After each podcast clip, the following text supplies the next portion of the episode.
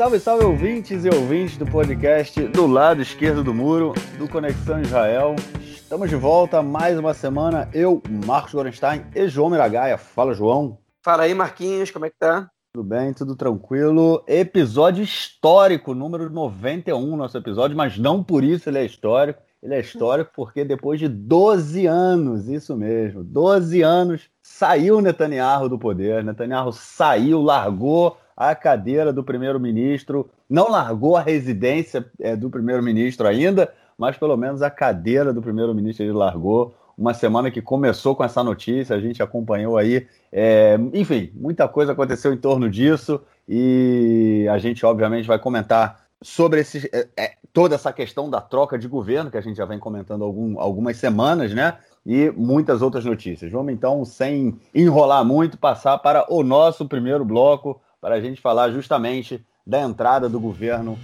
do, da queda do governo Netanyahu.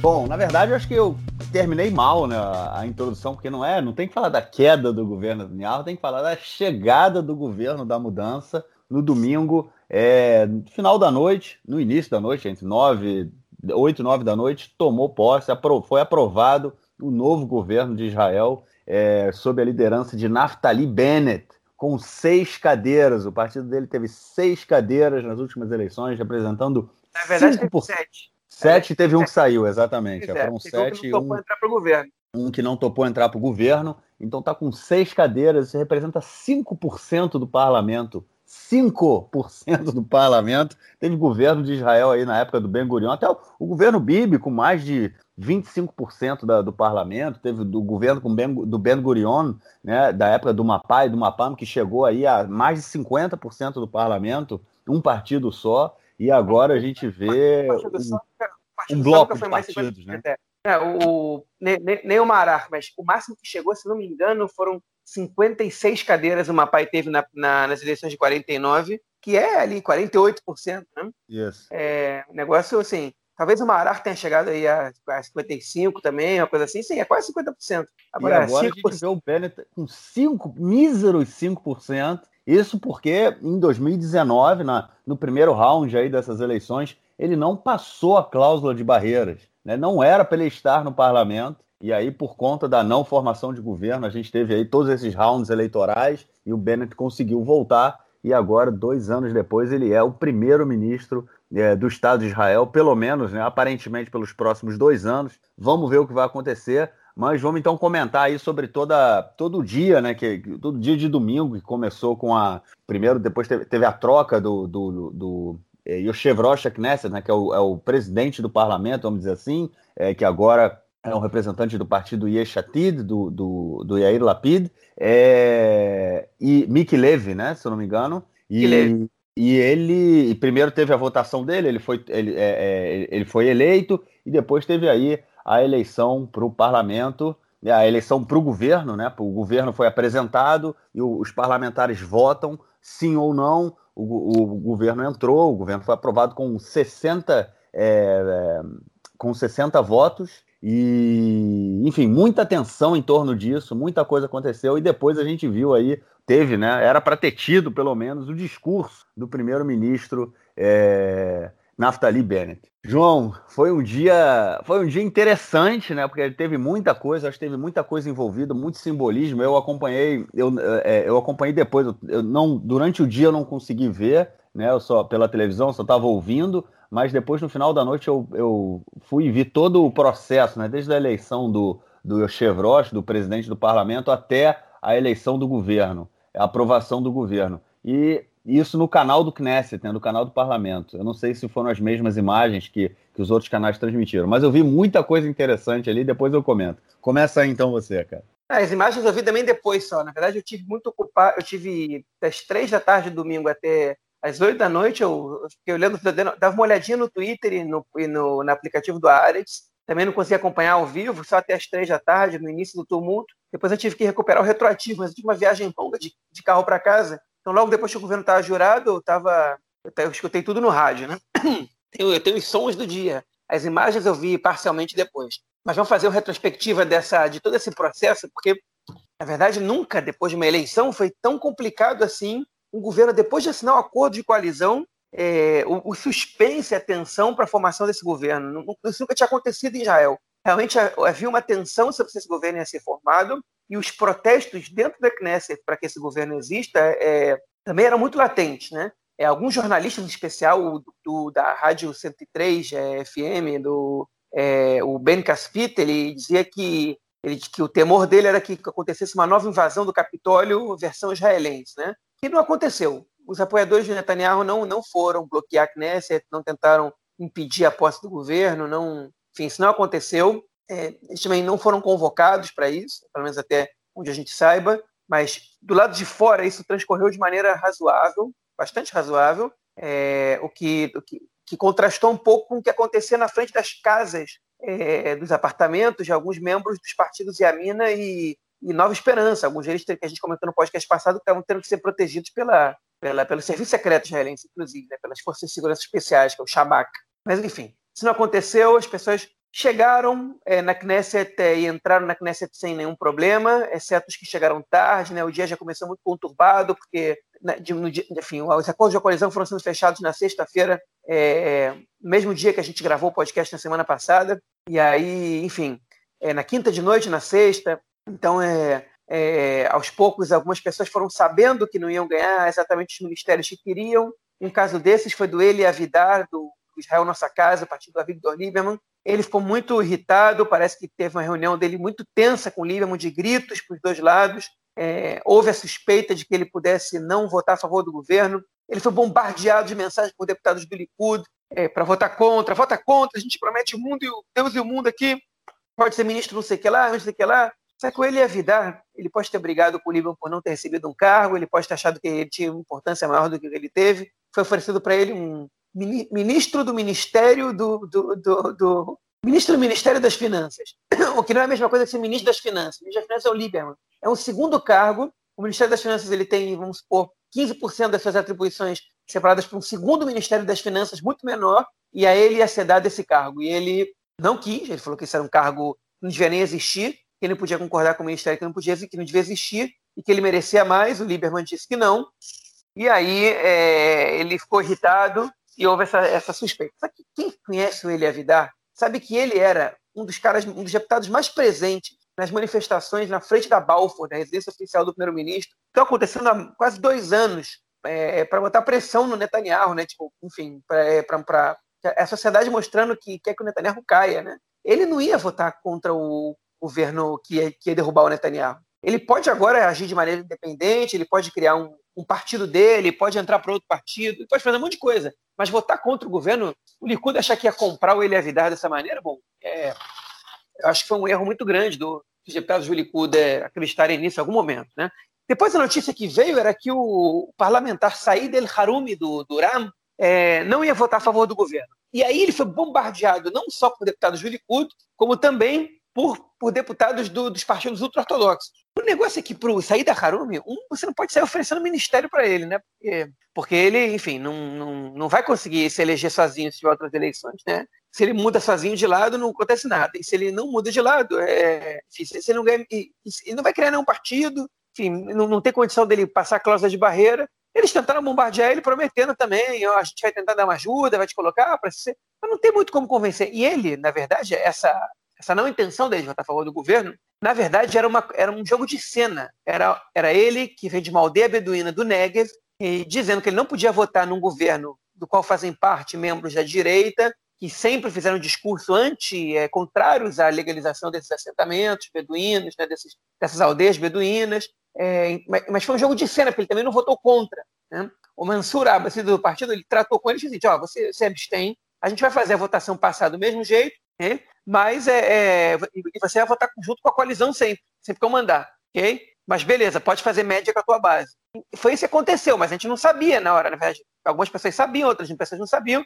Ninguém tinha certeza do que, ia ser na hora. E ninguém tinha certeza se, se o Likud tinha conseguido comprar outra pessoa em segredo. Né? Então a votação ela, ela foi numa tensão desgraçada, porque já ia ser uma votação de 61 a 59, né? Esse 59 também, diga-se de passagem, não era certo.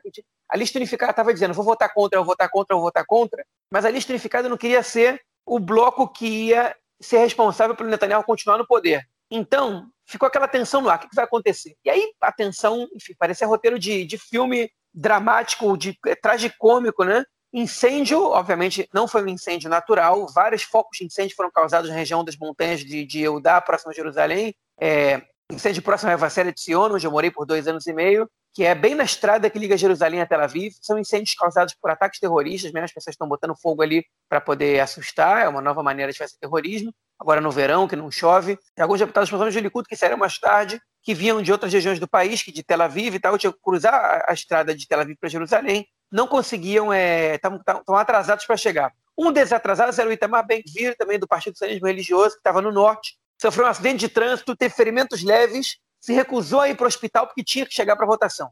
E foi. Né? É, enfim, tudo correu bem, todo mundo chegou na votação, pelo menos para os discursos, com exceção de uma deputada que estava internada no hospital por ocasião da recuperação de, de um exame, né? a deputada Emily Moati, do Partido Trabalhista. É, todo mundo chegou lá para os discursos. Bennett começou a falar e ele começou a ser atacado, começaram a gritar contra ele, não deixaram ele falar. Ele fez um discurso bem meia-boca, discurso que não contribui muita coisa para nada, ninguém, ninguém no mundo, nem Israel, nem no mundo, nem na Knesset. É, mas a verdade é que no início foi difícil escutar ele. É, naquele momento, o presidente da Knesset ainda era o Yariv Levin do Likud. Yariv Levin pediu, pediu é, uma rara posição dele, é, é, enfim, politicamente correta, pediu silêncio, ameaçou expulsar quem estivesse atrapalhando. Aí, enfim, quando, quando a situação foi insustentável, os membros do sionismo religioso, depois de gritar muito, se retiraram do plenário né, para boicotar o discurso. O Likud, os deputados do Likud calaram um pouco a boca, depois de bastante tempo, e o Bennett pôde fazer o discurso dele. Depois do Bennett, o discurso passou para o Yair Lapid, que também tinha direito a fazer o discurso, ele que era o que tinha o um mandato para formar o governo na mão. Até o final, ele era o cara, que, ele foi o cara que formou o governo, né? Vamos dizer isso, tem que dizer a verdade. Não foi o Bennett que formou o governo, foi o Yair Lapid, ele tinha recebido o mandato, ele formou o governo. Ele tinha esse lugar né, de discurso ali, como quem formou o governo, e ele, to, vários outros deputados falaram também nesse dia, tinha menos tempo. E o Lapid, ele tinha o governo, um discurso pronto, ele abriu mão do discurso dele, em 26 segundos ele disse que ele tinha convidado a mãe dele para participar da, da, daquele momento, mãe dele, né, Shulamit e Lapid, decidiu não ir, okay? estava vendo pela televisão, ele pediu desculpa para a mãe dele pela postura dos deputados e que, só, e que esse, essa postura é o que precisa, é o que todo mundo precisava ver, como era necessário para trocar o governo. E parou, acabou. Foi isso que ele falou. Tudo que eu falei agora foi o que o Lapid falou, parafraseei, mas demorou mais ou menos esse tempo. É, e depois o Netanyahu falou um discurso já como líder da oposição, começou a falar sobre seus feitos, começou a falar sobre o absurdo que era esse novo governo. É, não falou sobre o papel da oposição exatamente, porque ele se recusou a se colocar no papel de oposição até que ele foi obrigado, hein, dois dias depois. É, e aí começaram outras pessoas a fazerem discursos. Eu, eu, eu, vou, eu vou aqui destacar é, dois, duas falas só do deputado Yaakov Litzman, do, do judaísmo da Torá, disse que esse era um governo perigoso para Israel, um governo de. que não tinha. Enfim, o Gaffney já falou que era um governo que não tinha nada de judaico, e o Litzman falou que é um governo de reformistas, e por isso era um governo perigoso. Enfim, um claro ataque à corrente reformista do judaísmo, né, uma coisa que não sei como é aceitável ainda em Israel que tipo de coisa aconteça. E o deputado Dudem Salim do Likud, que disse que era um governo de é, Mashkenazim, que vivem no limite entre Ranana e Tel Aviv, que nunca viram um pobre na vida. Fomboni é como se fosse a playboyzada, né, de playboys ashkenazim, né, é, é, europeus, né, ele que é de origem marroquina ou, ou iraquiana, não me lembro agora, é, enfim, que disse o Likud representava a periferia e que, que e os pobres e esse governo aí não sabe nada. Aí ele disse que, que não é governo de união nenhum, que a única união que esse governo fez foi com o Mansur Abbas, o único Mizrahi, o único oriental do governo, é, e, que é uma, e que é uma união perigosa porque é um inimigo do povo, do povo de Israel. Né? É, assim, foi, um, foi, um discurso pesado, né? É, enfim, foi, foi para o lado que deu, foi, foi, foi, foi no que o Likud se baseou né, nas eleições que, enfim, nos anos 80, quando estava quando tava começando a perder margem, né, era acusar o, o, a esquerda de ser elitista e de ser uma esquerda formada basicamente por Ashkenazim e não ter e não olhar para a população mizrahi, que é a população oriental. É, só que ele fez, o, o Salim fez esse discurso depois do governo ser formado, ele se baseou numa foto que a gente até publicou no Twitter, né, dos, dos líderes dos partidos reunidos, e é verdade, sete dos oito líderes são Ashkenazim, e só um não é, que é o, que é o Mansur Abbas, né, do que é árabe. É, não contrasta tanto assim com os últimos governos do, do Netanyahu, não, é importante a gente dizer. Né? É, inclusive, com isso, você pega os oito primeiros nomes do Likud, você vai ver ali que tem seis, sete Ashkenazim também. É, então, é, não contrasta tanto, não.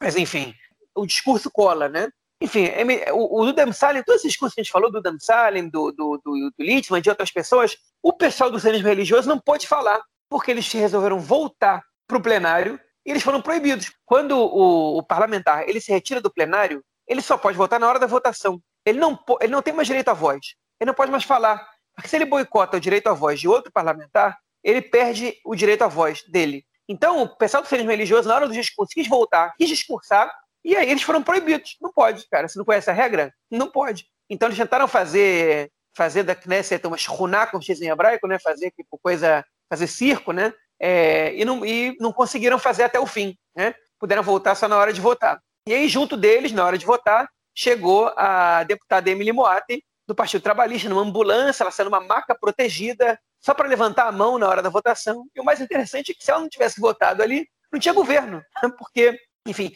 60 a 59 é considerado um governo de minoria já. E é o mínimo que um governo pode conseguir. Né? É, e para isso, você precisa de deputados que se é, que, que, que, não votam na Knesset, não é nem que se abstêm, é que não votam. E o que aconteceu é, foi que na primeira leitura, na verdade pode ser uma abstenção, pode ter, mas na primeira leitura, a lista unificada, ela se retirou do, do plenário para não votar, e aí, porque eles também não queriam se abster, né? eles se retiraram para ver qual ia ser o resultado da votação. Porque se a votação tem 59 a 56, eles sabem que eles não podem votar contra. A 56 não, perdão, a 54. Eles sabem que eles não podem votar contra. Né? É, ou a 53, no caso. Então eles, eles, eles, eles olharam para ver quanto saía, para ver se tinha pelo menos 60 para o governo e, e, no máximo 53 contrários, para que eles pudessem voltar para o plenário, para as outras sessões e votarem. Isso é muito comum. Deputados que saem, e para perceber se o voto deles vai ser decisivo ou não para uma votação, que eles são a favor de que a votação seja positiva,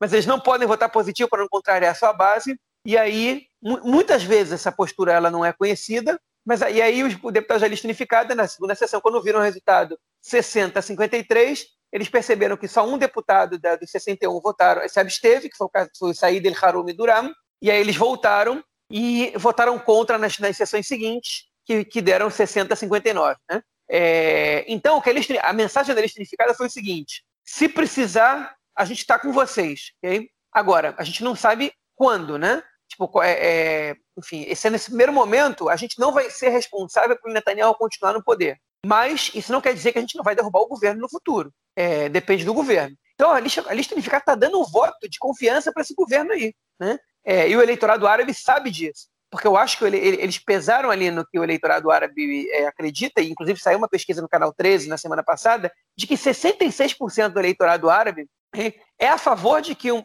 de que um partido, que o partido árabe forme o governo, né? É, faça parte do governo. E 50% dos eleitores da lista unificada são a favor de que o partido árabe forme o governo. A lista unificada não está é, é, entrando no governo e nem está apoiando o governo de fora. Mas eles entenderam que, que é, um, um passo deles ajudando Netanyahu a se manter no poder, eles vão pagar um preço muito caro para isso. E eles, eles vão ter agora um tempo que eles vão ter que reconstruir a, a sua confiança perante ao, a sociedade árabe, e eles entenderam que, que essa, enfim, que, que eles não podiam votar contra. Enfim, o governo foi aprovado, depois foi aprovado o novo líder, da, o novo presidente da Knesset, festa em Tel Aviv, protesto em Jerusalém, o deputado Amir Ohana foi participar dos protestos na Praça Paris, em Jerusalém, né? e, e, enfim, na, pra, na Praça Arábia, em Tel Aviv, muita festa, né? é, muitos memes. Né? Um meme mais engraçado da semana foi de uma, uma mulher de esquerda que, que publicou não ficava tão feliz assim desde que o Bennett não passou a, a cláusula de barreira, que isso aconteceu nas eleições de março de 2019, ou abril de 2019. Eu ri muito, retuitei, comecei a seguir essa, essa pessoa que eu não conhecia, que tinha pouquíssimos seguidores, continua tendo. Enfim, é, mas achei muito muito bom, muito boa, muito boa sacada dela, né? Que ah, mostra que a esquerda ela não gosta do Bennett, mas ela gosta ainda menos de Netanyahu. Então, é, então enfim, está aí satisfeita com isso, fazendo festa com esse governo.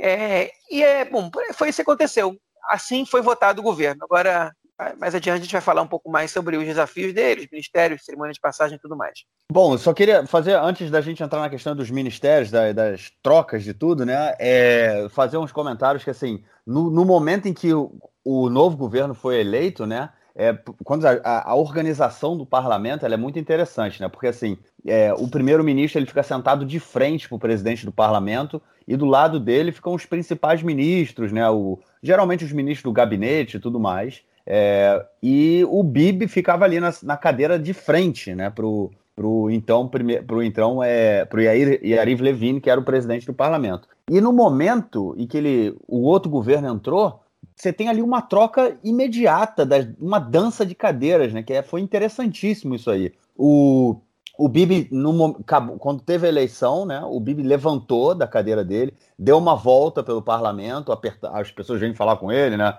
Tipo, acho que dá pra falar, tipo, os meus pêsames, né, cara? Vou falar o quê pro cara? O cara acabou de perder o cargo de primeiro-ministro. Falaram, vou lá apertar a mão dele, não sei o quê, apertou, apertou, apertou. Ele voltou para a cadeira, e aí nisso o Yariv Levin veio, falou alguma coisa no ouvido dele, tipo, ó, oh, meu amigo, você perdeu a cadeira. Ele levantou e teve que ir para a cadeira que estava sentado o Yair Lapid, que era então o líder da oposição. E ali já é uma, ali é uma coisa sensacional, né? Essa essa imagem, né, de você ver o cara que foi primeiro-ministro por 12 anos, né? Ele simplesmente ele deixa a cadeira de primeiro-ministro e ele recebe a cadeira de líder da oposição, tipo, imediatamente, tipo, cinco, cinco minutos depois dele ter perdido o cargo de primeiro-ministro. Aquilo para mim ali foi tipo, caiu a ficha, entendeu? Tipo, opa, alguma coisa aconteceu aqui. É, foi muito interessante ver isso, até porque ele sentou no lugar do Lapid, é, ele passou pelo Bennett, ele cumprimentou o Bennett, ele não cumprimentou a Elliot Shaked,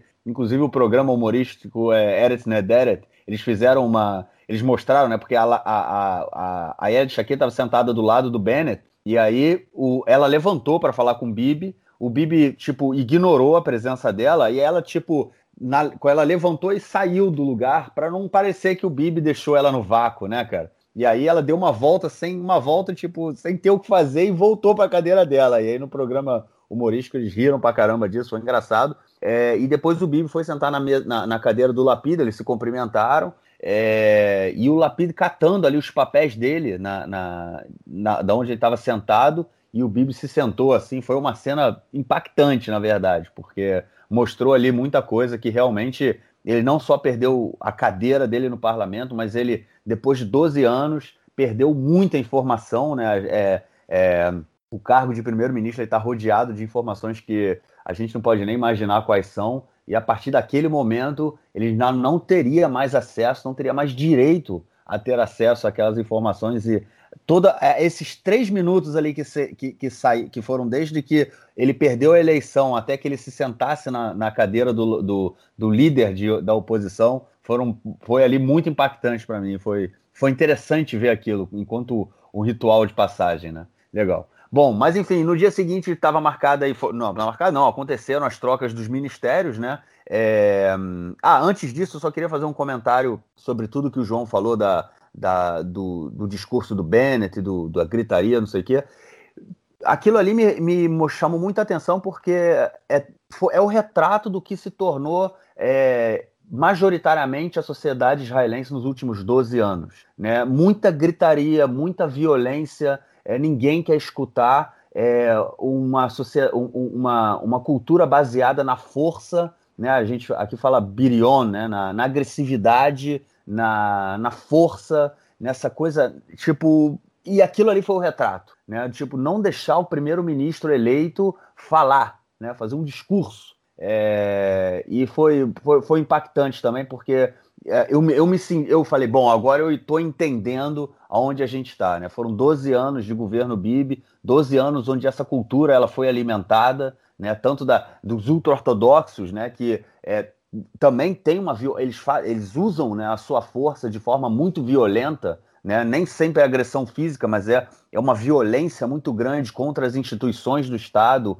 contra a população secular, né? É, contra o respeito aos outros né, que vivem é, junto, junto com eles na, dentro dessa sociedade aqui israelense. E tudo o que aconteceu nesse domingo aí, para mim, foi, foi um retrato muito claro que me fez entender de, também não, não, não que tenha me feito entender, mas me mostrou, né? Foi assim, tipo, o retrato realmente é, da, da sociedade israelense. Bom, aí no dia seguinte, como eu estava falando, estava marcado aí a, a, troca dos ministérios. É, quase não aconteceram cerimônias, foi uma coisa muito. É, toda, essa, toda essa passagem de um, de, de um governo para o outro foi uma passagem muito anti-estadista, vamos dizer assim, não foi nada muito republicano. O governo do Likud e dos partidos ultra-religiosos simplesmente eles largaram tudo e falaram. E ainda muitas vezes, muitas vezes, quando teve troca de ministérios, alguns dos ministros falaram: Eu espero que esse governo caia logo. Ou seja, mais uma vez, tipo, nada muito pensando no,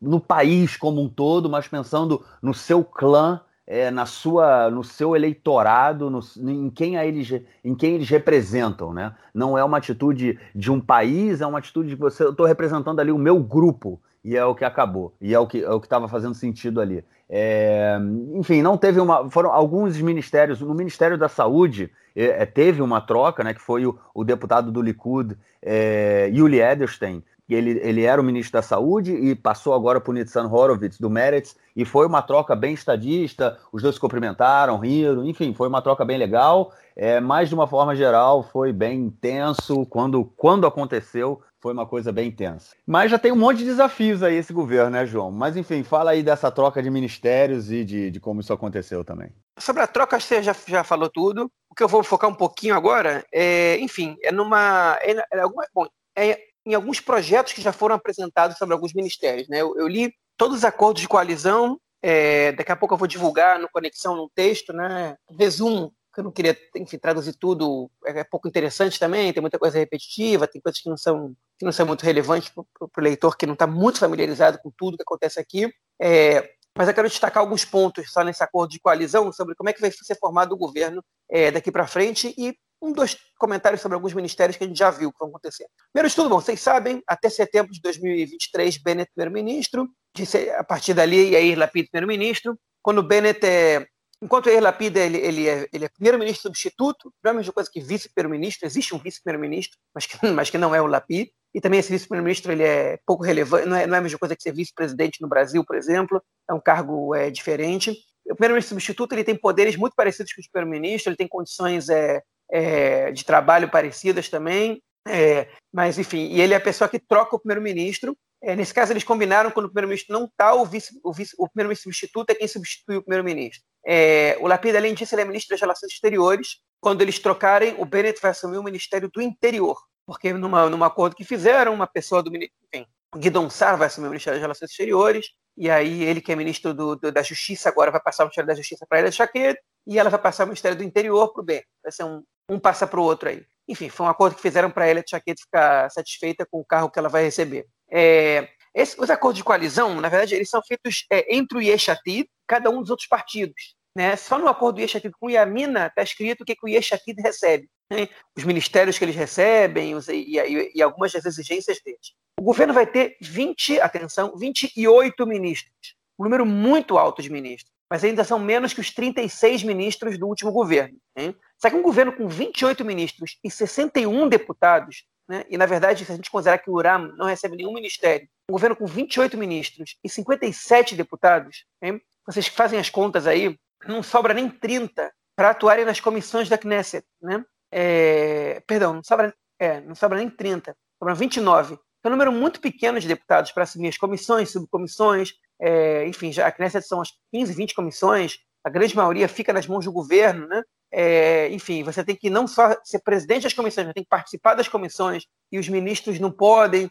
Enfim, então é, é uma situação muito complicada. E aí é, o governo ele também lançou mão de uma lei que todos, todos os partidos que compõem essa coalizão atual criticaram, que é a lei norueguesa, que é a lei que permite que, se o sujeito é ministro, ele pode renunciar ao cargo de deputado para que outro deputado do seu mesmo partido assuma. Né? É, e ele continua podendo ser ministro, né? Vale, vale, é importante dizer, Israel é muito pouco comum na história, foram casos muito de exceção à regra, é, que, que pessoas que não são deputados exerçam cargos de ministros. Ou seja, ministros são é, cargos de, de, parlamentares, né? E o governo anterior do Likud, com o azul e branco, ele criou, ele criou essa lei norueguesa, né? que você tem direito a renunciar e, tantas, e tantos deputados podem assumir. Eles fizeram uma, um tikkun, uma, um, uma emenda nessa lei, só, só dois deputados por partido podem renunciar, em, em virtude da lei norueguesa, né? é, ou seja, para serem ministros, e, e aí você, enfim, você amplia um pouco as bancadas desses deputados e o Meredith já, já tiveram dois que renunciaram, o, o Partido Trabalhista um só renunciou até agora, eles estão vendo se querem que dois renunciem ou não, porque, enfim, eles, eles não, não, não são, não, não concordam 100% com essa lei. É, no, no, no Iamina, só uma pessoa renunciou. O que, acontece no Iamina? Se outra pessoa renunciar, entra um deputado que é contra o governo, então não pode mais que um renunciar.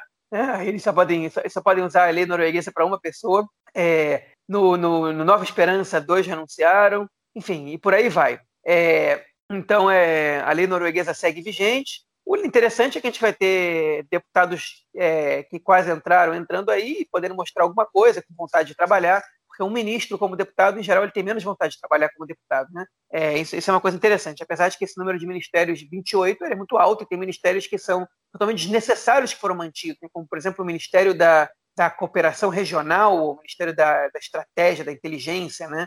É, enfim, são ministérios é, bastante inúteis. Por outro lado, é importante dizer que oito ministérios foram fechados, então isso já também é um ganho de causa importante.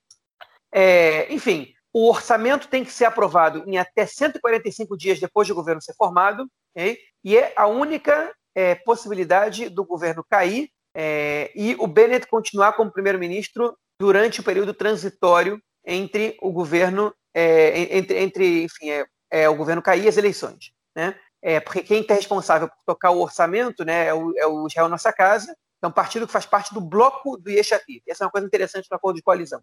Existem dois blocos. Existe o bloco Yamina e o bloco Yeshatit. O bloco Yamina é formado por dois partidos, Yamina e o Nova Esperança. Eles têm 12 deputados. O bloco Yeshatit é formado por é, cinco partidos. Yeshatit, Azul e Branco, Israel Nossa Casa, Meretz e Partido Trabalhista. O RAM não é de nenhum bloco. Hein? O bloco é, Yeshatit, ele é formado é, por um total de, para fazer as contas, 45 parlamentares. Isso, 45, 40, é, 44 parlamentares. 44 parlamentares. Em algumas situações, os blocos têm que atuar de maneira paritética. Por exemplo, é, no, no, Gabinete de Segurança Nacional. Tem que ter a mesma quantidade de membros dos dois blocos. Apesar de que um bloco tem 12 deputados e o outro tem 44. É, então, praticamente, os únicos representantes do, do, do bloco Yeshatid no, no Gabinete de Segurança Nacional são os líderes dos partidos com exceção do Homer Barlev, que é um deputado do Partido Trabalhista, que é ex-militar, ex-coronel do Exército, é, um cara muito ligado à segurança, que é o ministro da Segurança, da, da segurança Pública também. É, no, no, no Iamina, o Iamina tem três é, participantes nesse, nesse, nesse gabinete, o Nova Esperança tem dois, né?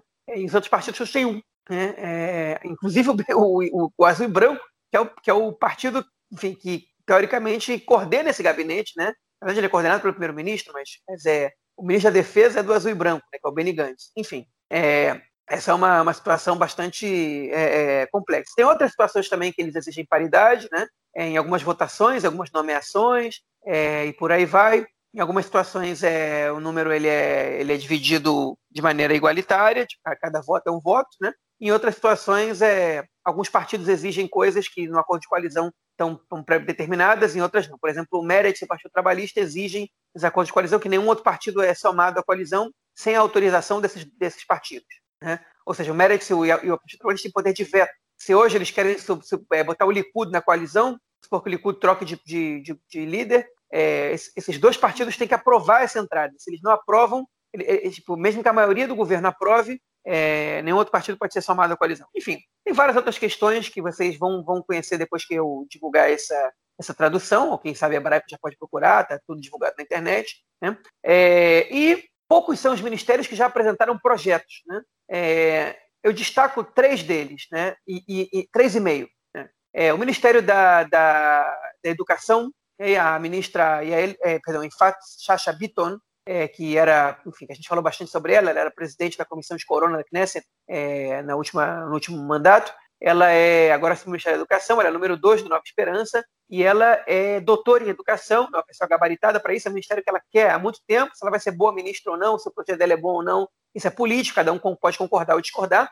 mas uma diferença dela para os outros ministros, em especial para todos os últimos ministros de educação que o país teve, é que ela assumiu o ministério com um projeto. Okay? E ela já exige, já no acordo de coalizão, por exemplo, passar as creches públicas para crianças de menos de 3 anos, que são poucas, né? que estão hoje sob é, controle do Ministério do Bem-Estar Social e do Trabalho, por o Ministério da Educação. Ela diz que creche é, é assunto, é, é, é, é, questão de educação, não é assunto de, de bem-estar social, só, que, que você tem que ter um, um programa educativo e que ela quer cuidar disso. Ela quer também é, capacitar, aumentar o número de, de, de trabalhadores, de funcionários. Tudo isso passou no acordo de coalizão. Sobre orçamento, ela, ela não exigiu nada, porque ela sabe que o orçamento ainda não está aprovado, mas ela já o programa dela está é, vai, vai, provavelmente vai ser aprovado por lei, né, de, enfim, de, de, de incentivo na educação para pré-infância, né, para pré-escola, não sei como é que chama isso exatamente em português, é, e, enfim, ela tem também várias outras exigências é, é estabelecidas no acordo de coalizão que fazem parte do projeto dela, sobre, qual, sobre os quais a gente pode comentar mais no futuro.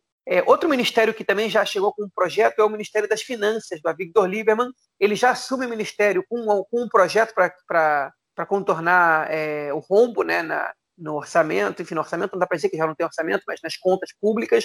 É, ele promete, no primeiro momento, não aumentar impostos. É, ele está trabalhando junto com a, com a com a, central, principal central sindical de Israel, um aumento do salário mínimo, mas ele também quer fazer cortes em salários é, de agentes públicos, em específico dos que ganham muito dinheiro. Né?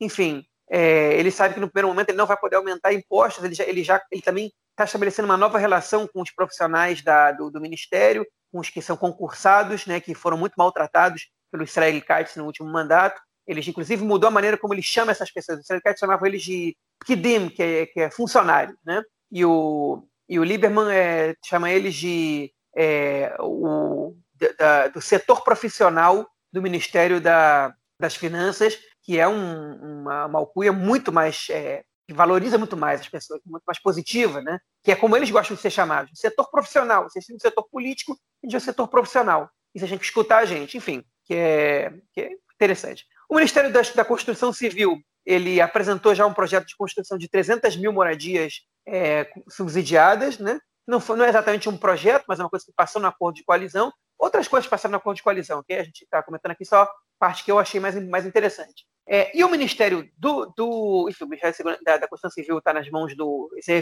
do Nova Esperança, e o Ministério de, é, do Meio Ambiente, que está nas mãos já Tamar Zandberg, do Meretz, né, é, já começou com uma polêmica. Ela não apresentou projeto ainda, é, mas ela já escreveu um post gigante dizendo que esse é o ministério mais importante do país, pelos desafios que a nossa geração está passando com as mudanças climáticas e por aí vai. Mas ela está tá ela tá exigindo que o Estado reveja o acordo que fez com o acordo de é, normalização de relações que fez com os Emirados Árabes Unidos, porque ele prevê, e era um, e era um tópico é, é, escondido, secreto do acordo, que a própria ex-ministra do Meio Ambiente, é, é, Gila Gamliel, não conhecia, e se revoltou quando soube, existia um tópico secreto no acordo que prevê a construção, a construção de um petroduto que vem desde os Emirados Árabes até Israel, na verdade até a Europa, passando por Israel, para que o petróleo pudesse chegar na Europa, né? E o petróleo, como a gente sabe, é uma fonte é, que, que é, é responsável por é, gases com efeito carbono, né, que, que destroem a camada de ozônio, que, que são responsáveis pela,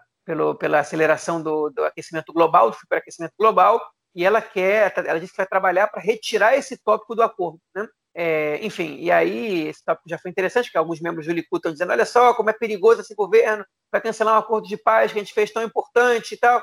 E aí, de repente, fala, pô, peraí, o acordo não foi de paz por paz?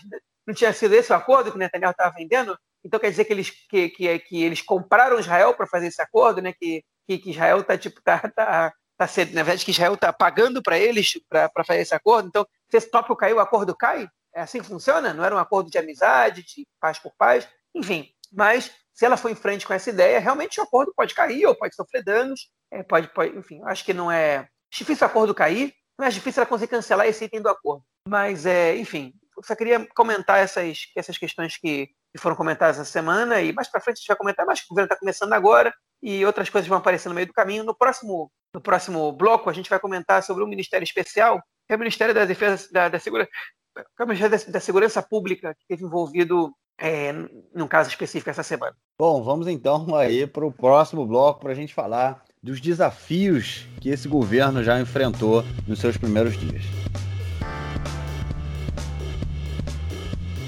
Bom, o primeiro deles aí foi a famosa Marcha das Bandeiras. A gente comentou no último episódio, fazendo aquela recapitulação super rápida. A Marcha das Bandeiras acontece no dia de Jerusalém, né, onde é, milhares de judeus ortodoxos, é, ortodoxos modernos, vamos dizer assim, é, para evitar uma discussão que aconteceu na página do Conexão, é, eles marcham com bandeiras de Israel pela, por Jerusalém, pela cidade velha de Jerusalém, pelo bairro muçulmano de Jerusalém e da cidade velha, gerando sempre muita tensão, muito conflito. Para que essa marcha aconteça, a população palestina de Jerusalém Oriental ela é proibida de acessar a cidade velha, são montadas barricadas, elas não conseguem nem se aproximar da cidade velha e no dia da, de, no dia da, da marcha das bandeiras, a marcha, essa a marcha das bandeiras desse ano ela não aconteceu, ou na verdade ela não aconteceu é, com o percurso previsto é, por conta do início aí do, da guerra com Hamas, né, que aconteceu no, começou no dia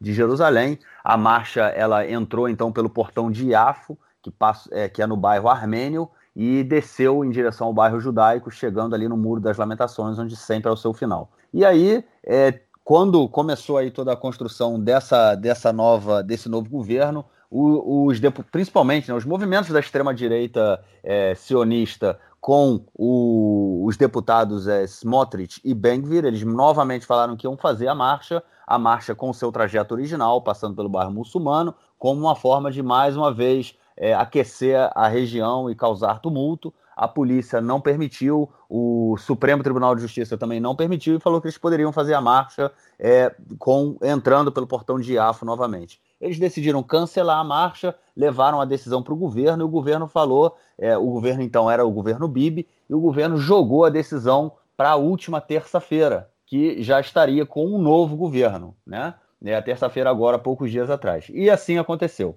É, o governo permitiu a, a, a realização da marcha é, a marcha aconteceu, não aconteceu como era planejada, passando pelo, pelo portão de. É, pelo, pelo bairro muçulmano. Eles chegaram até a entrada do bairro muçulmano, mas tiveram que voltar. Na verdade, eles entraram ali, é, mas não, não foi a marcha com o trajeto ori original, causou muita. Muita confusão né, em um determinado momento. Houve também alguns vídeos terríveis é, mostrando aí eles cantando morte aos árabes, é, que o Muhammad, é, Muhammad é, não era profeta, enfim, é, profana, profanando né, o profeta muçulmano é, como uma provocação mais uma vez, gerando uma série de polêmicas, e essa foi a primeira crise aí que o governo teve que enfrentar, decidir se aprovava ou não a, a, a passagem da. A, não a passagem, né, a realização da Marcha das Bandeiras a marcha aconteceu, mas teve, teve uma, uma certa tensãozinha entre o governo, né, João? Teve, teve uma tensãozinha, mas, mas a tensão maior eu acho que foi, acho que o governo saiu bem dessa, dessa situação. É, vamos agora, enfim, a tensão vai ficar agora em relação a Gaza, né? O Mansur Abbas reclamou, né, da marcha, o Pérez criticou, é, mas eles ficaram isolados, porque o ministro da Segurança Pública, que é o Omer Barlev, ele autorizou a marcha. Ele podia ter cancelado. Eu imagino que ele tenha sofrido uma pressão do, do Bennett que diz o seguinte, cara, eu não posso perder minha base agora. Dá um jeito. E ele deve ter apurado, falou, o Hamas não está interessado em muito problema, então é, não vai começar uma nova guerra agora, pouca chance. É, vamos ver, vamos ver, vamos controlar isso aqui, vamos mudar o trajeto no meio. Teve manifestação, 33 árabes feridos, 17 árabes presos, é, 3 mil pessoas, entre 3 e 5 mil, depende da fonte que você lê, participaram da marcha, com cantos bem, morte aos árabes, morte aos esquerdistas, Mohamed morreu, Mohamed é é, não é profeta, é, era um vendedor de tapete, sei lá o que eles cantavam, é, enfim, é, realmente racistas e, e agressivos e, e violentos. É, não sei por que dão espaço para que essas pessoas façam marchas, né? se essa é para ser a marcha das bandeiras que, que, que, que, que mostra que a gente tem soberania sobre Jerusalém, imagina, enfim, que tipo, que tipo de soberania é essa que a gente quer ter sobre Jerusalém, né? Uma soberania racista, mas enfim. Marcha aconteceu, é, as manifestações violentas na Cisjordânia foram, não foram muitas, é, nas outras cidades de Israel também não foram muitas. Pelo menos a polícia cancelou aqui acontecer em Lod também, é, e aí conseguiu evitar mais confusão em Lod. E em Gaza, o Hamas não soltou foguetes, mas soltou balões incendiários para queimar as plantações. Muitos balões incendiários. Né? É, Israel, o que, que aconteceu? Israel, no dia seguinte, foi lá e bombardeou Gaza. Na mesma noite, na verdade. É, e bombardeou Gaza e e ó, agora qualquer balão que vocês soltarem vai ter resposta. A gente não é igual ao último governo, não. A gente vai lá e, e responde. É, seja, um governo fraco, em geral, ele tem que mostrar força. Né? Um governo que está bem estabelecido, que conta com confiança na população, principalmente com a da, com a da direita, ele, ele pode deixar passar os casos desses, isso não vai afetar o governo eleitoralmente, é, pelo menos é, de uma maneira geral. um governo fraco, um governo é um, um líder de direita, bastante de direita, e, e, formando governo com a esquerda e com os árabes, é, tem que mostrar força. Então o Bennett não só quis mostrar força dizendo a marcha vai acontecer, como se, Gaza, se de Gaza saltam os balões incendiários, que não é foguete, ele vai lá e bombardeia Gaza. O que aconteceu ontem de noite, de ontem para hoje, Gaza bombardeou Israel. Teve a sirene nos lugares ali na região da, da, da, da, ali do Otefaz, né, do, do, da região que está em volta da faixa de Gaza. Né? E aí o que, esse governo vai ter que fazer? Vai ter que cumprir com a palavra, né? Vai ter que bombardear Gaza de novo. E aí, como é que vai ficar a situação? Vai começar uma nova, uma nova guerra? É possível. Não é impossível que isso aconteça. Eu acho que o Hamas não está interessado numa nova guerra, só que o Hamas é, também não pode ser bombardeado e ficar quieto, né? E o governo também não, não, é, enfim, está numa situação que eles têm que mostrar força. Então, em vez de eles proibirem a porcaria da marcha há pouco tempo atrás e, e, e baterem de frente com, com, um grupo ultra radical, eles, eles preferem pagar para ver. Né? E agora a gente tem uma, enfim, a Slamá, que é, que é uma escalada de violência, né? É, aqui, aqui em hebraico se diz que todo mundo sabe como começa, mas ninguém sabe como termina. Né? O governo resolveu dar o primeiro passo para que, que essa escalada começasse e agora eles vão colher os frutos. Eu, eu digo que o, o, a, oposição do Likud, projetos de lei, contradições internas, nesse primeiro momento não vão derrubar o governo. É, mas um, um, conflito com Gaza pode derrubar o governo. É, e isso, enfim, é, é, um, é, um, risco que o governo está correndo no momento que o Hamas não está interessado. Né? É, o Hamas está com Gaza destruída, eles querem, é, eles estão agora negociando, eles querem receber o dinheiro do Catar para reconstruir o país, querem voltar à normalidade, enfim. Porque se você não dá para o Hamas o mínimo, eles, eles vão atacar. Né? Eles, vão, eles vão comprar essa guerra. Os mísseis deles não acabaram, os foguetes já acabaram. Ainda tem muito, ainda tem muito balão incendiário, tem muito morteiro, ainda tem, ainda tem um ou outro túnel aí que Israel não descobriu, ainda tem outros, outros tipos de coisas que eles podem fazer. Ainda tem é, é, tumultos na Cisjordânia que eles podem influenciar. Enfim, não, ou dentro de Israel mesmo, como a gente viu, a situação não está calma ainda. A situação está é, voltando à normalidade, mas ainda bem longe da normalidade. E não vale a pena começar, mas é, péssima situação para mostrar força. Para mim, é, é, é, eu entendo a cabeça do Bennett, hein? É, enfim, obviamente que eu não concordo, porque eu não estou do mesmo mapa político que ele, mas acho que estrategicamente hein, é, ele foi burro nessa situação. Ele, ele, foi pouco inteligente. Ele não percebeu que isso pode, é, pode dar fim à carreira política dele uma semana depois de ele ter virado primeiro-ministro. Né? É, ele, ele, pode contar com o Meretz, o, Partido Trabalhista e o URAM se dobrando a coisas que, a, enfim, a, a exigências que eles não não, não, não estariam é, dispostos nunca a se dobrar. Ele não pode contar com o Hamas fazendo isso. É, enfim, e essa foi a essa esse é o primeiro teste de fogo, literalmente, do governo. É, e ele ainda não passou desse teste. Bom, eu achei muito interessante é, tudo isso que aconteceu, né? Porque realmente é, é, o governo, assim, o governo conseguiu reprimir de forma tranquila a qualquer, for, qualquer tipo de, de movimentação é, ao redor da cidade velha, né? Pra, houve, como você falou, né? Houve ali é, confronto e, e prisões, mas enfim, foi foi muito menos do que aconteceu há poucas semanas atrás, né, o que também gerou aí ao início da guerra, e o que vinha acontecendo no período do, do Ramadã, a gente viu aí uma, uma mudança, mas é, me chamou muita atenção também porque o movimento Shalom Marchava essa semana, ele pu publicou alguns tweets falando que é, há quatro pessoas hoje que eram do movimento, já foram do, do da organização e hoje são parte desse governo tentando mostrar aí alguma esperança de, de que alguma, alguma coisa fosse, fosse feita. E um, uma dessas pessoas era o Omer Barlev, né, o ministro aí da Segurança Interior, e que foi quem permitiu a realização da marcha. Então eu queria, eu tentei ver se alguma é, no Twitter alguma postagem, né, do, do, do Shalom Marchav, né, do Paz Agora também falando aí sobre essa questão, mas não, não encontrei nada, mas foi, foi bem interessante. É, vão, são tensões que vão ser criadas aí o tempo todo, né? Mas enfim, a gente tem um governo. É uma coisa interessante também que saiu em jornais é, é, é, na Europa, né? Falando que Israel continua tendo um governo de direita, né? Eu acho que isso é importante deixar claro. Os partidos de esquerda entraram aí, eu discordo da, da Tamar Zamber, como você colocou no, no bloco anterior, né? Falando que, ah, que é o principal, o, o Ministério da, do Meio Ambiente, é o principal ministério em função disso. aí é, ela quer vender o peixe dela para fazer crescer, mas vamos com calma, né? A gente tem muitas coisas também prioritárias aqui. É óbvio que o Ministério do Meio Ambiente é fundamental, É, mas a gente também tem outras mas coisas. Não é, que... é, não é o primeiro-ministro, não é o Ministério do Meio Ambiente da China, nem dos Estados Unidos, pois que é, né, cara? Que, que mais poluem é, o mundo, né? É, exatamente, né? A gente tem coisas aqui que estão à frente aí da, do, do, do Ministério do, do, do, Meio Ambiente e todos os ministérios, né, que têm é, uma força muito grande, eles não estão sob controle da, dos partidos da chamada da esquerda, né? Então, pelo menos são do centro ou da direita. Bom, vamos a outra tensão aí também que foi criada essa semana é, para o governo, que foi, é, que foi o começo, o início da discussão da lei de união familiar, né, que é uma lei que ela tem que ser renovada é, de, de tempo em tempo, que ela prevê é, a união ou não né, de, de famílias que vivem em Israel e na, e na Cisjordânia. É, no caso, geralmente, né, na grande maioria, famílias é, é de cidadãos israelenses árabes é, com cidadãos, não,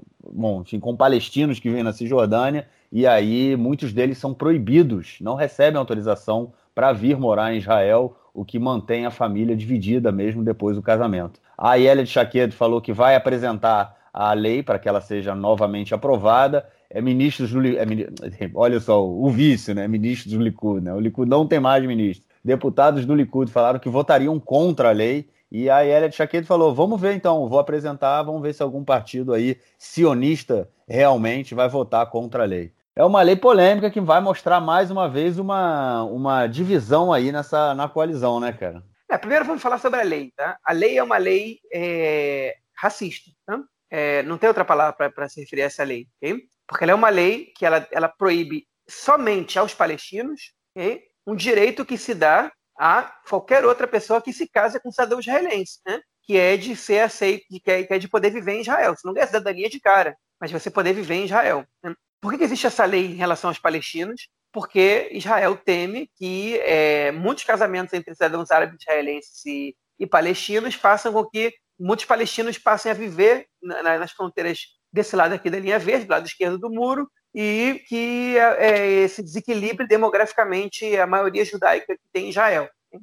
É, enfim, então é, é, uma, é uma questão que, que o Estado democrático de Israel não conseguiu resolver de maneira democrática e aí tenta resolver de maneira antidemocrática, né? que é aprovar uma lei que é antidemocrática. Que é, enfim, isso, isso, acontece em muitos lugares do mundo, isso, é, esse tipo de aprovar leis antidemocráticas, Israel está indo em cima, está indo, tá, tá dando mais um exemplo disso. Okay? é uma lei que ela é absurda, okay? é, mas ela é absurda quando a gente tenta entender ela com a cabeça de quem é quem não é israelense. Para os israelenses, ela é naturalizada, apesar do absurdo, ela é naturalizada, exceto para alguns poucos, né? É, o Meretz, por exemplo, agora essa, essa, é a grande questão. Por que, que o, o governo depende da coalizão? Perdão, por que, que o governo depende da oposição para aprovar essa lei? Porque o Uram não vai votar nessa lei e o Meretz, é, alguns deputados do Meretz, partido não disse isso, disseram eu sou contra essa lei. E por exemplo, o Mussiraz, número 6 do Meredith, falou eu sou contra essa lei. Só que o Mussiraz, na mesma entrevista que ele disse que era contra essa lei, ele disse uma coisa é que eu ser contra, outra coisa é se eu vou votar contra o governo. Né? É, então, ainda está tendo debate. O, o, o Massurabas Duram disse ontem num, num, programa de rádio, numa entrevista, eles estão conversando ainda sobre, é, é, para tentar chegar numa solução é, é, que não é nem isso nem aquilo, sobre essa proposta de lei porque, porque dá, dá para chegar no meio termo. Depois o Ahmed da lista unificada, falou que não tem meio termo nenhum com uma lei racista dessas. Enfim, e aí a gente não sabe o que vai acontecer. Então a ele provavelmente vai lançar essa lei hein? e vai ver se o Likud vai pagar para ver. Se o Likud não aprova essa lei, pronto. Qualquer cidadão árabe que se casa com um palestino vai poder trazer ele para morar em Israel. Né? A, a, o, o Bagat vai ter que decidir, o Bagat vai decidir com base na norma do Estado. Né?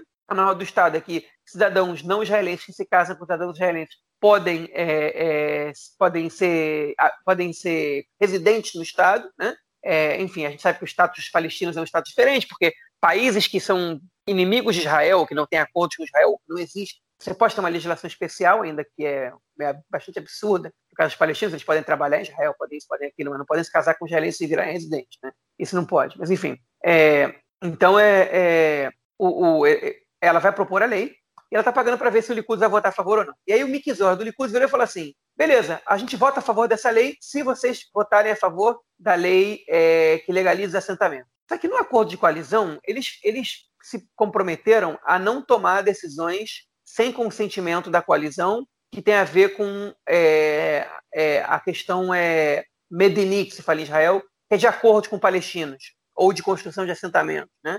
Então, o governo, simplesmente o Iamina, o Nova Esperança, não podem simplesmente votar a favor dessa lei sem que, que, que o governo chegue numa, num acordo sobre isso. Isso faz parte do acordo de coalizão. Okay? É, é uma cláusula bastante tipo, ingessa, o, o, essa, essa questão de avançar. E é justamente esse o objetivo. Essa questão vai ficar engessada ali no tempo necessário, enquanto esse governo não tiver um mínimo de estabilidade. E o Likud que está fazendo, provocando. Né? E o Mick Zor disse, o deputado do Chas também disse, e o Netanyahu disse também numa reunião fechada, mas que as gravações foram, foram divulgadas ontem nos, nos jornais, é, tele, né, nos, nos, telejornais. Eles disseram: o mais importante agora é derrubar o governo, não é aprovar leis que a gente, que a gente, quer, que a gente quer aprovar. Né? Então, enfim, soltar o Likud está é, nessa. Só que, só que tem deputados do Likud, eles estão se sentindo bastante incômodos com a possibilidade de votarem contra essa lei. E aí, o que, que vai acontecer agora? Né? O, o, a lei vai que vai ser aprovada ou não vai? É, porque o Uram e o Meretz o Meredith, eu acho que já aceitaram o seguinte: beleza, aprova essa porcaria dessa lei, a gente viveu sempre assim, tipo, a gente vai votar contra e aprova essa porcaria dessa lei. O Uram não vai ficar satisfeito, mas o Uram já está vendendo tanta alma para entrar nesse governo que não vai ser essa lei que vai, que vai tirar eles da coalizão. Okay? E aí o, o que a Elliot está fazendo, tá fazendo, ela está tentando fazer justamente o que o Likud está tentando fazer com eles, que é constranger o Likud. Seguinte, bom, vocês não são a direita? Aprova essa lei aí, vamos lá. Tipo, e ela não tem nem o que fazer, a lei vai vencer, vai expirar, eles precisam é, é, aprovar a nova lei. Se não aprovarem a nova lei, a questão não vai ser resolvida. A lei do, da legalização do assentamento, ela pode daqui a seis meses ser votada de novo, daqui a seis meses de novo. Então, é, ela está jogando e vai constranger o Likud. Eu vou botar essa lei sem consentimento do, do, do, governo e eu quero ver se vocês vão se negar a votar essa lei ou não. É, e isso vai dar problema no Likud, porque por mais que eles, tão, que eles estejam querendo derrubar o governo, é, eu acho que essa lei vai passar e algumas fontes internas do Likud já começaram a dizer em off que vão votar a favor da lei. Então, é, é a primeira vez que o Netanyahu vai se dispor com a bancada do Likud. É óbvio que ele vai desconstruir a narrativa dele, que não, que ele é a favor do Estado de Israel antes de, de, de qualquer outra coisa, e que ele sempre foi a favor da lei. E vai mentir na cara dura mesmo, porque, porque é isso que ele sabe fazer, é, e vai construir a narrativa dele em cima disso. Mas o fato é que isso é uma, acaba sendo uma conquista do governo, né?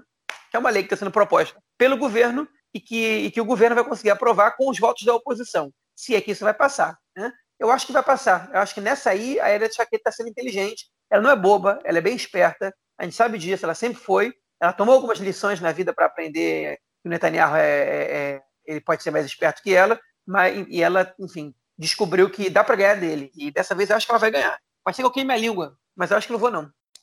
Bom, e a outra questão aí envolvendo também esse governo é outra polêmica né, dessa semana, é que o Netanyahu ainda não deixou a residência do primeiro-ministro, ele continua em Balfour, continua fazendo reuniões em Balfour, recebeu aí nessa semana a Nikki, a Nikki Haley, que era a secretária de Estado americana na época do governo Trump. É, é, ele tem um período para sair né, da casa, ele não precisa sair imediatamente, enfim, porque tem que, tem que fazer a mudança, né? Mas ele está lá, continua usando como se fosse dele. E ontem foi divulgada aí, saiu uma matéria dizendo que pessoas do que trabalham ali né, na, no gabinete do, do primeiro-ministro foram receberam orientações para, é, como é que chama, destruir documentos que estavam no cofre do primeiro-ministro, ou seja, documentos que possivelmente eram ligados aí ao Estado, né, a, questão pode ser questão de segurança, enfim, documentos oficiais ligados ao Estado de Israel, ao governo, que foram destruídos a mando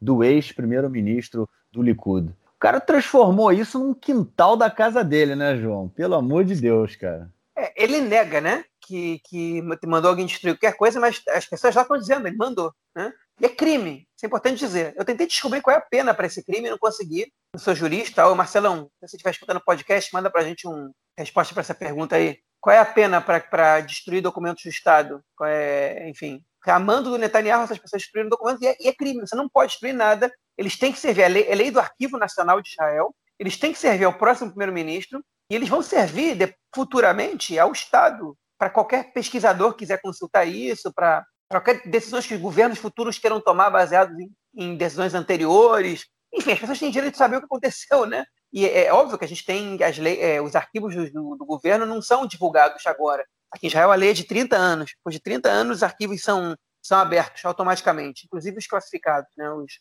é, os que são proibidos de, né, naquele momento de serem vistos por, por qualquer pessoa da, da sociedade. É, mas ele destruiu a é, documentação, pelo que estão dizendo, a gente, a gente não tem certeza sobre isso, mas é muito provável.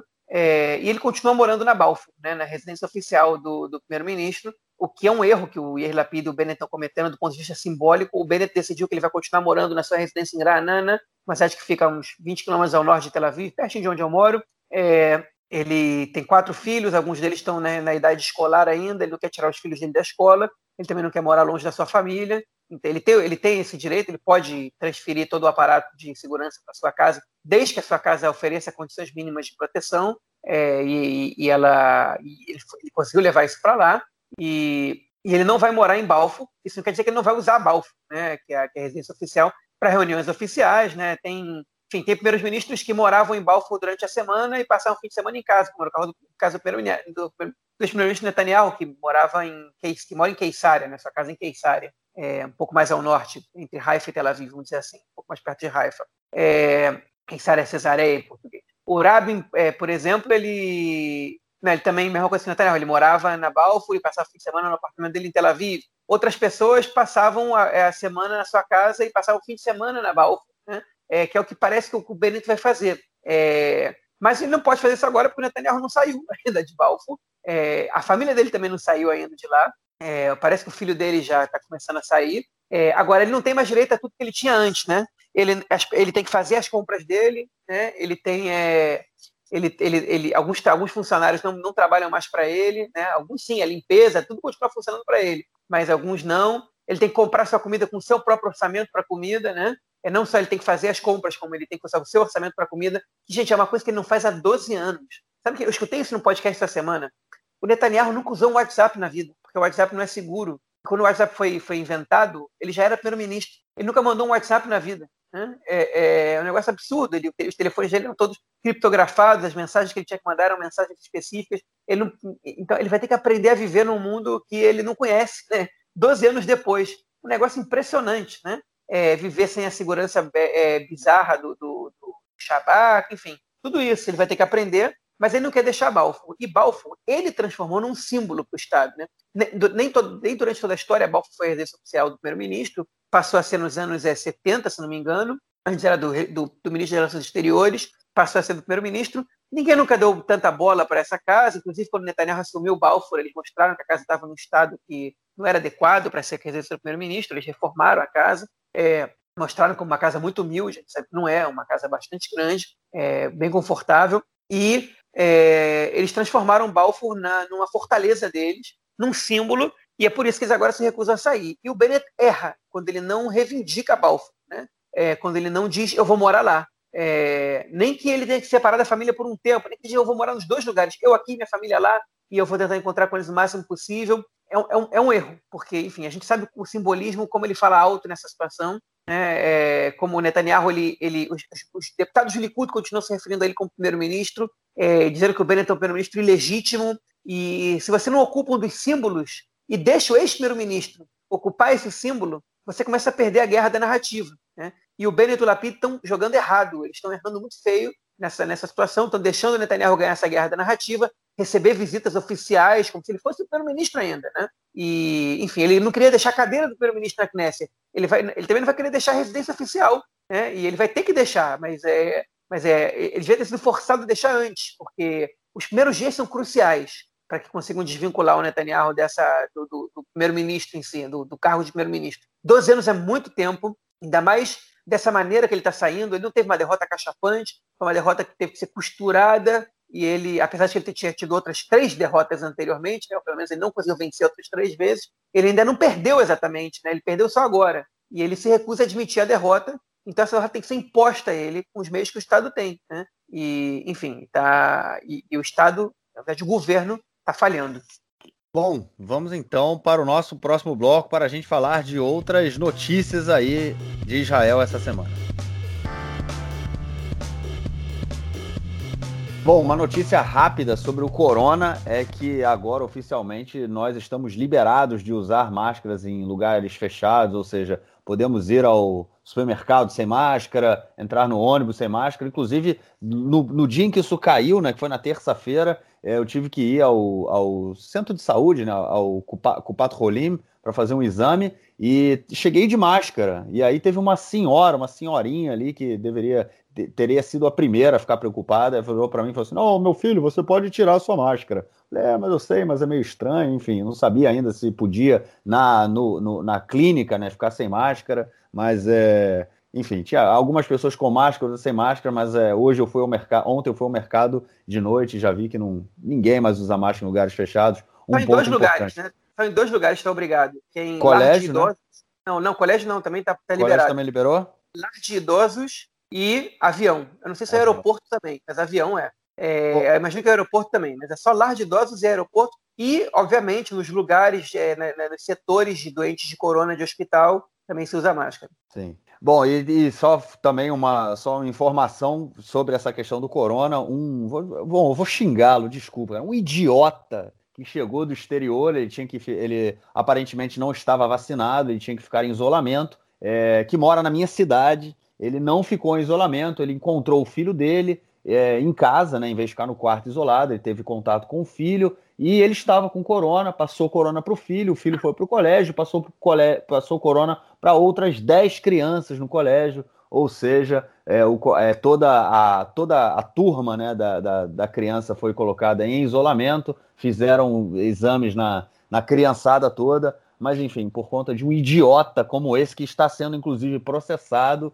é, há o risco né, de, da, da cidade onde eu vivo ter aí alguma, algum tipo de regressão Espero que não. É, bom, vamos então à nossa próxima notícia é, envolvendo aí questões militares. O Exército essa semana informou que não vai mais invadir casas de palestinos é, em, em enfim, em, em, em buscas de, de, de rotina. É, eu sou meio cético com isso, João. O que, que tu acha, cara?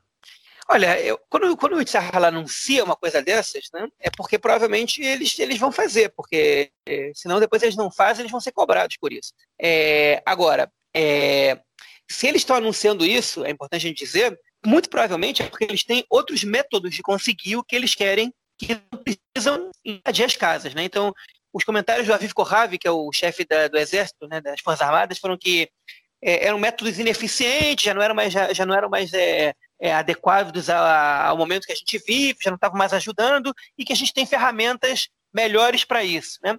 Agora é o seguinte, o Aviv Kohavi, que é o chefe do exército, ele é, enfim, ele é um sujeito que ele é, ele é visto como um cara pragmático, correto e, e, de esquerda também, né? Ele não gosta muito de que, que voltem até o passado dele, mas ele enfim, vem de uma família de esquerda, participou do movimento juvenil de esquerda, né? E ele, inclusive, alguns apontam ele como um possível líder futuro da esquerda. É muito carismático também, enfim, mas esse é outro ponto. É, e ele, enfim, ele é, é então, tal, acho que esse ele, ele dificilmente mentiria num caso desses ou usaria esse caso para fazer propaganda é, mentirosa. É, até porque, enfim, se ele está tomando uma, uma, ação dessas, talvez seja por convicções é, de que isso é errado, talvez seja porque ele tem outros métodos, mas é, eu acho difícil ele estar tá mentindo nessa história. O que pode acontecer é ele perceber que não é eficiente do ponto de vista pragmático, e aí ele voltar atrás. Mas para você chegar na imprensa e falar um negócio desse, é porque ele já está bastante certo de que, de que isso é. de que isso não é, realmente não é necessário. Agora, em 2021, descobrir que isso não é necessário, é, enfim, era necessário até, até dois anos atrás, né? Quantas, quantas casas já foram invadidas, né?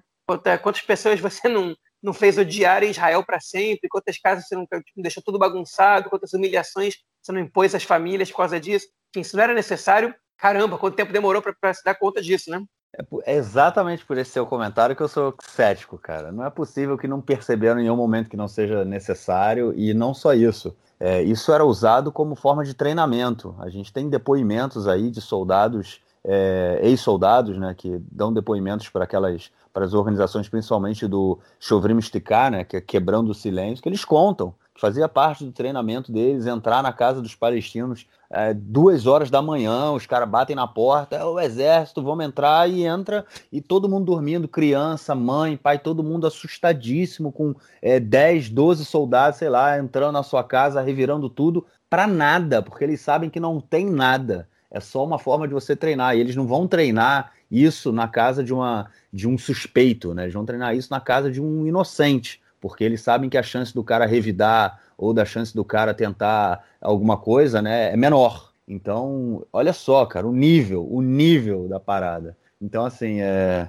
Eu sou cético, eu sou cético, eu não acho que. Eu acho que a, a ocupação é muito violenta para que essa coisa aí seja, seja aconteça realmente. Mas enfim, e uma última notícia do para a gente fechar esse bloco, uma notícia de última hora, quase uma breaking news. É, foi anunciado agora, saiu uma, uma, uma reportagem. É, João, você, você recebeu, você viu a do iNet? Foi essa que você viu? Do... Foi, não, foi que o furo ah. quem deu foi o Nadav Eyal, repórter do iNet, do Canal 13. Ah, então, é, pois é, eu recebi por, um, por uma pessoa a, no, a notícia do iNet. É, enfim, é que o governo sírio está procurando contatos aí com, com Israel, tentar alguma forma de. Eu não li a notícia ainda, eu acredito que você tenha lido, é, com, a, com o governo israelense. É verdade isso? Como é que isso funciona aí, cara? Se é verdade, a gente não sabe. O Nadav Eyal, que é um jornalista do, do iNet, do Canal 13, muito bom jornalista, diga-se de passagem, é, ele, ele chegou a ele informações, fontes que o governo sírio procurou Israel para fazer contatos. Inclusive no Twitter dele ele publica essa notícia em inglês, pelo menos parte dela, para fazer contatos para que, que eles possam avançar em negociações que possam chegar a um acordo de paz. Okay? É, o que é uma situação é, totalmente inédita na história da relação entre Israel e Síria. Todas as vezes que Israel e Síria tiveram negociações, que já aconteceram algumas vezes, foi Israel que procurou a Síria. Essa é a primeira coisa que a gente tem que dizer. É, a segunda coisa, a gente tem que entender o contexto. A Síria, ela estava, ela era membro, né, o governo Assad era membro desse, do, do, bloco do Irã, vamos dizer assim. A gente pode dividir o Oriente Médio em blocos, né? Mais recentemente, a Síria parte do bloco do Irã, que é o bloco do qual fazem parte o Irã, o Hezbollah, o, enfim, é, parte do, do, do, agora o novo governo do Iraque, né? Sei, na verdade, o novo governo exatamente não. Enfim, o Iraque é uma questão mais complicada. É, os rebeldes do Iêmen, o Hamas, né? que é um, é um bloco, enfim, ligado mais aos xiitas, né? E que é, que é enfim, um bloco anti-Estados Unidos, que tem algum, tem algum diálogo com a Rússia, né? É, e que tenta maior influência no, nos países do Oriente Médio. Né? O bloco contrário, a gente pode chamar que é o bloco da Arábia Saudita, que é apoiado pelos Estados Unidos, né? que, do qual fazem parte, enfim, o Egito, né? É, a Jordânia, é, enfim, outros países mais, e do qual os Emirados Árabes Unidos, do qual Israel não faz parte, hein? É, mas Israel vai estar tá começando a fazer parte. Né? Os acordos que Israel fez com o Bahrein, com os Emirados Árabes, eles são consequência de aproximações que, que, que Israel fez com a, com a Arábia Saudita. Né? É, enfim, o, o, governo Trump ele foi muito, é, é ele foi um catalisador para esse tipo de coisa acontecer. Ele queria criar um bloco mais consistente dos seus aliados do Oriente Médio também para poder sufocar o Irã. Né? E ele conseguiu aproximar Israel de países árabes, inclusive assinar acordos de normalização. Né? O primeiro deles, o mais importante, com os Emirados Árabes. Né? E o Netanyahu ele, ele surfou nessa onda e, e, enfim, tem seu mérito também, mas isso aconteceu. E esse, essa, é, essa aproximação de Israel com o governo da Síria, com o governo Assad, aconteceu ainda durante o governo Netanyahu. Não foi agora que o governo entrou no poder que começou, já estava acontecendo desde antes. Okay? E é uma tentativa da Síria, a Síria que está começando a entender que, que pelo menos na percepção do Assad, que eles não estão tendo grandes frutos sendo parte desse bloco do Irã, eles querem se, vir, se livrar da interferência do Irã e do Hezbollah no país hein, e mudar de lado nesse bloco e passar para o bloco da Arábia Saudita. É, o que é uma questão muito complexa de analisar a Síria, porque a Síria tem uma maioria sunita, e o governo ele é alauíta, que é coligado aos xiitas, que é uma minoria grande, mas ainda é uma minoria, por isso que eles se aproximaram do Irã, porque, se, enfim, é, senão é, seria se aproximar dos sunitas, e, e, os sunitas da Síria dificilmente vão perdoar o Assad por todas as mortes deles. É uma situação muito, muito atípica o que está acontecendo. Talvez isso tenha a ver com o Assad querer renunciar e fugir, morar não sei aonde, não sei o que vai acontecer, é, não sei se esse acordo vai acontecer também, mas é um caso inédito, né? É, que é uma movimentação de forças no Oriente Médio, é, da, da Síria mudando de lado no bloco, isolando o Irã, isolando o Hezbollah, o que seria muito interessante para Israel. Hein? É, a gente não sabe que termos que a Síria está propondo, o que a Síria não está propondo, se a Síria quer, é, vai querer o Golan de volta, os problemas do Golan. Enfim, não existe. É, existe um, se existe um consenso, quase consenso em Israel, é que o Golan é, não está tá na pauta de negociações. Israel não, não vai devolver o Golan, não só por ser um território estratégico militarmente falando, mas porque o Golan concentra parte da água é, do, do, país, e Israel não, não, não, tem condições de devolver o Golan é, hoje em dia. Né? Pode ser que Israel proponha é, é comprar o Golan, né? É, indenizar os sírios pela, pela conquista do Golan, dá muito dinheiro e fala, pronto, mas a Síria especificamente não precisa do Golan pelas mesmas questões que Israel, nem pela, nem pela segurança, uma vez que os países chegam a um acordo de paz, não precisa da, daquele território por questões estratégicas de segurança, e de água. Tá, parte do Golano continua nas mãos da Síria, a Síria não tem problema de falta de água da mesma maneira que tem Israel, então é, é isso não é tão relevante para eles nesse aspecto. O Golano para a Síria é mais parte da moral do país, né? um território que foi tomado da gente, que a gente tem que recuperá-lo, e sempre foi a questão que estava em negociação, é a devolução das colinas do Golano. É, enfim, como seria feito esse acordo, a gente não sabe. O que, o que foi apurado é que a aproximação, que é uma notícia surpreendente, realmente uma notícia muito boa, né? um, acordo com a Síria é um acordo de paz para todos os efeitos, e um senhor acordo de paz, né? é, de uma projeção que talvez só com o Egito tenha sido tão, tão importante, é, talvez até mais importante com o Egito, mas enfim, é, o acordo de paz com a Síria seria um acordo muito importante, seria um acordo que enfraqueceria o Hezbollah, enfraqueceria o Irã, que são talvez os dois maiores inimigos de Israel hoje em dia no mundo, né? É, e que realmente mudaria a dinâmica de forças no Oriente Médio de alguma maneira, não, não seria decisiva, porque a Síria não é tão importante assim, mas geograficamente ali poderia uma barreira, né? Como é que o Irã passa arma para o Hezbollah, né? como é que o Irã faz contato com o Hamas, é, e com o Hezbollah, como é que isso ia acontecer, tudo isso muda se Israel faz acordo de paz com a Síria. É, Para os palestinos também, enfim, seria mais uma derrota, porque é mais um país que pressiona Israel a primeiro fazer acordo com os palestinos e depois com a gente, que estaria abrindo mão dessa, dessa posição, que deixaria os palestinos também ainda mais isolados e ainda mais entregues é, às mãos do Hamas, que é, enfim, que mostra que, ok, tipo, a, a, a tentativa da gente chegar a um acordo com Israel é, cai por água abaixo porque os nossos aliados não estão mais apoiando. Então o que sobra é a luta, né? É, então, enfim, toda vitória tem suas, tem, tem, tem, também tem suas derrotas nesse caso aí. É, mas enfim, eu acho que é uma notícia que é mais positiva que negativa para Israel, é, se é que ela venha se concretizar, se é que ela venha a ser verdade. E o que corrobora um pouco essa informação do Nadav é que a Al Jazeera também detectou aproximações entre a Síria e a Arábia Saudita. Né? É, ou seja, os dois lados da imprensa estão mostrando alguma coisa para a gente, né? E, e se tem a aproximação da Síria com a Arábia Saudita por um lado sendo vazada ali e a aproximação da Síria com Israel por outro lado é porque esse negócio é, realmente é sério. O que vai acontecer no futuro é outra coisa, são outros 500. Mas o processo está aí. Agora vamos ver se os, se os lados conseguem aproveitar esse processo. Se o governo Biden vai ser um bom intermediário também, porque ele tem que ter um interesse nisso. É, e eu acho que ele tem, né? Isolar o Irã é mais importante do que condenar o Assad pelos crimes dele, enfim, politicamente falando. É, eu acho que essa questão aí do Irã é fundamental. É, e agora, pensando aqui, você estava falando, estava pensando aqui uma série de coisas, né? É, bom, primeiro, o, o, o, Blinken, né, o secretário de Estado americano, já entrou em contato com o Yair Lapid duas ou três vezes essa semana, né? O Lapid é o ministro do exterior, é, ou seja, em menos de uma semana de governo, os caras já estão em contato, e ele falou que espera que esse novo, novo governo é, se reaproxime dos palestinos. Né? É interessante que essa, essa notícia surge também no novo governo, ela não, não surge com o Netanyahu no poder, né? ela surge depois que o Netanyahu sai, e essa semana também, e é aí pode ser uma viagem muito louca da minha cabeça, mas enfim, surgiu, posso estar errado, pode não ter nada a ver, mas vou jogar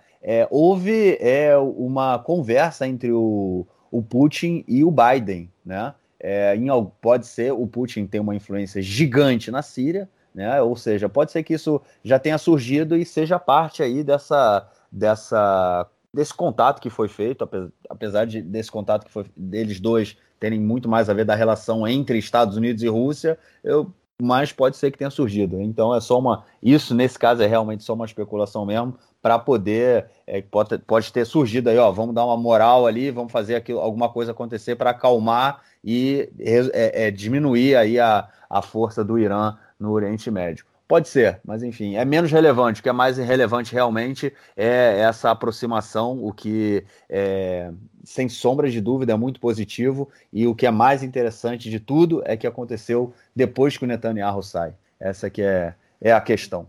Bom, Agora, a, a, grande fala. pergunta é: se na conversa de meia hora que o Netanyahu teve com o Bennett para passar informações sobre o cargo, nessa, se ele falou sobre esse caso com ele, nessa meia hora. Meia hora, cara, meia hora. Quantas vezes ele deve ter xingado o Bennett nessa meia hora, cara? Pra, pra mim deve ser tudo provocação ali, deve ter sido, sabe que você vai sentar aí por mais que três meses, né? Deve, deve ter provocação. Deve ter passado informação nenhuma pra ele. Deve ter sido tudo, tudo... Ele deve ter puxado a cadeira, falou, senta aí, senta aí que eu vou botar você na cadeira. E puxou a cadeira, o Bennett caiu, cara. Deve ter é. sido...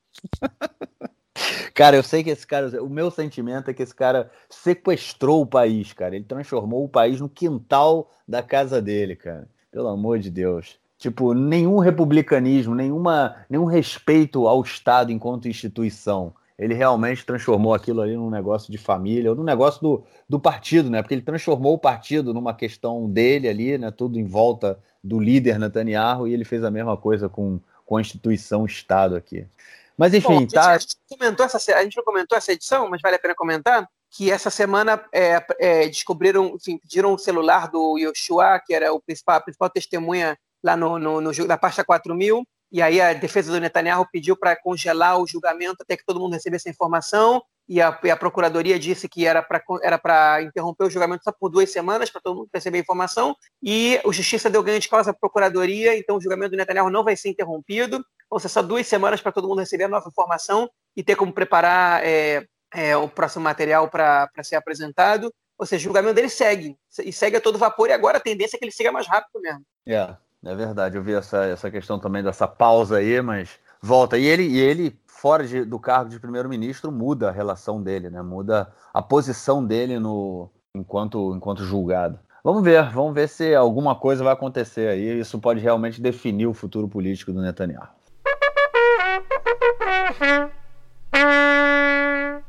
Pessoal, notícia de última hora, acabamos de gravar, e aí de repente abro o Twitter e vejo o deputado Mussirá, sobre quem a gente até falou agora na gravação, do Meretz, dizendo que, agradecendo ao novo ministro da Saúde, Nitzan Horowitz, do mesmo partido que ele, por destinar à autoridade palestina 1 milhão e 200 mil doses da vacina. Hein? Ou seja, Israel é o novo Ministério da Saúde israelense está cooperando com a autoridade palestina e passando vacinas para a população palestina ser vacinada. Enfim, está aí uma diferença né, do Ministério da Saúde anterior para o atual, né, que é coordenado pelo Meretz, que é essa cooperação com, com os palestinos. Bom, vamos então para o nosso próximo bloco para ouvir o comentário do camarada Nelson Burri. Manda! Meu caro tem amigos do Conexão Israel do lado esquerdo do muro, mandar um abraço para o João, que está acompanhando os jogos da Eurocopa, do Campeonato Europeu de Futebol pela televisão, aqui em Israel, canal aberto, e também os canais da TV a cabo transmitindo os jogos da Eurocopa.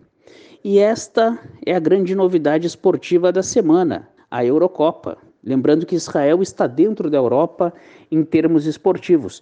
Infelizmente, Israel não se classificou, Israel caiu fora nas eliminatórias, como tem acontecido nas últimas edições. Nós jog vamos jogar uma eliminatória de Eurocopa, vamos com a esperança de classificar. Não classificamos, aí falamos, quem sabe na próxima. Isso tem acontecido sempre e aconteceu agora de novo. Quem sabe na próxima, porque nessa Israel não chegou até a fase de grupos, mais uma vez mas estamos acompanhando, assim como o João, os jogos pela televisão e vendo realmente jogos muito bonitos, muito interessantes, muito legais. Grandes seleções, inclusive teve um gol de Portugal aí que vocês podem procurar na internet, bola de pé em pé, realmente uma jogada muito bonita. É isso aí, um grande abraço. Valeu, Nelsinho, brigadão e te esperamos na semana que vem. João, algo mais a declarar ou a gente agora vai começar? Eu não falei, né? A gente está gravando no dia 18, é, sexta-feira, 10. Tá acabando a gravação agora, 10 horas da manhã em ponto aqui em Israel. Então diz aí, João, algo mais ou a gente fica por aqui, cara? Podemos ficar por aqui. Falamos muito já. Falamos muito. Eu tinha, pô, eu tinha preparado uma. Como é que era disso? É. Eu tinha feito um tipo um jingle de campanha para você, João, mas não era de campanha porque tu não tá em campanha. Mas como é que era que eu como é... Ah, já sei. Ah, peraí, calma aí. Se você é... ah, se você quer saber tudo sobre Israel em primeira mão, não deixe de acompanhar o Twitter do João. Porra. Aí, aí gostou, não gostou? Foi maneiro, mas tu me deu uma responsabilidade agora aí. Virei jornalista aí, pô. Pô, não jornalista, mas informante, pô, informante. É. Chega lá que às vezes eu ponho umas coisas, ponho uns fios aí, tenho colocado. Bom, enquanto a situação tá quente, tem notícia, né? Pois é. Vamos lá. Pois é, mas acompanha, acompanha a gente. Não, mas não deixa de escutar o podcast, que aqui a gente fala mais profundamente sobre os temas. Aqui é onde eu ah, bicho com certeza, com certeza. Beleza, cara. Então a gente se fala aí e na semana que vem volta com mais notícias do que aconteceu desse governo louco que entrou e tomou posse no último domingo. Grande abraço, cara. Abraço, até mais. Tchau, tchau.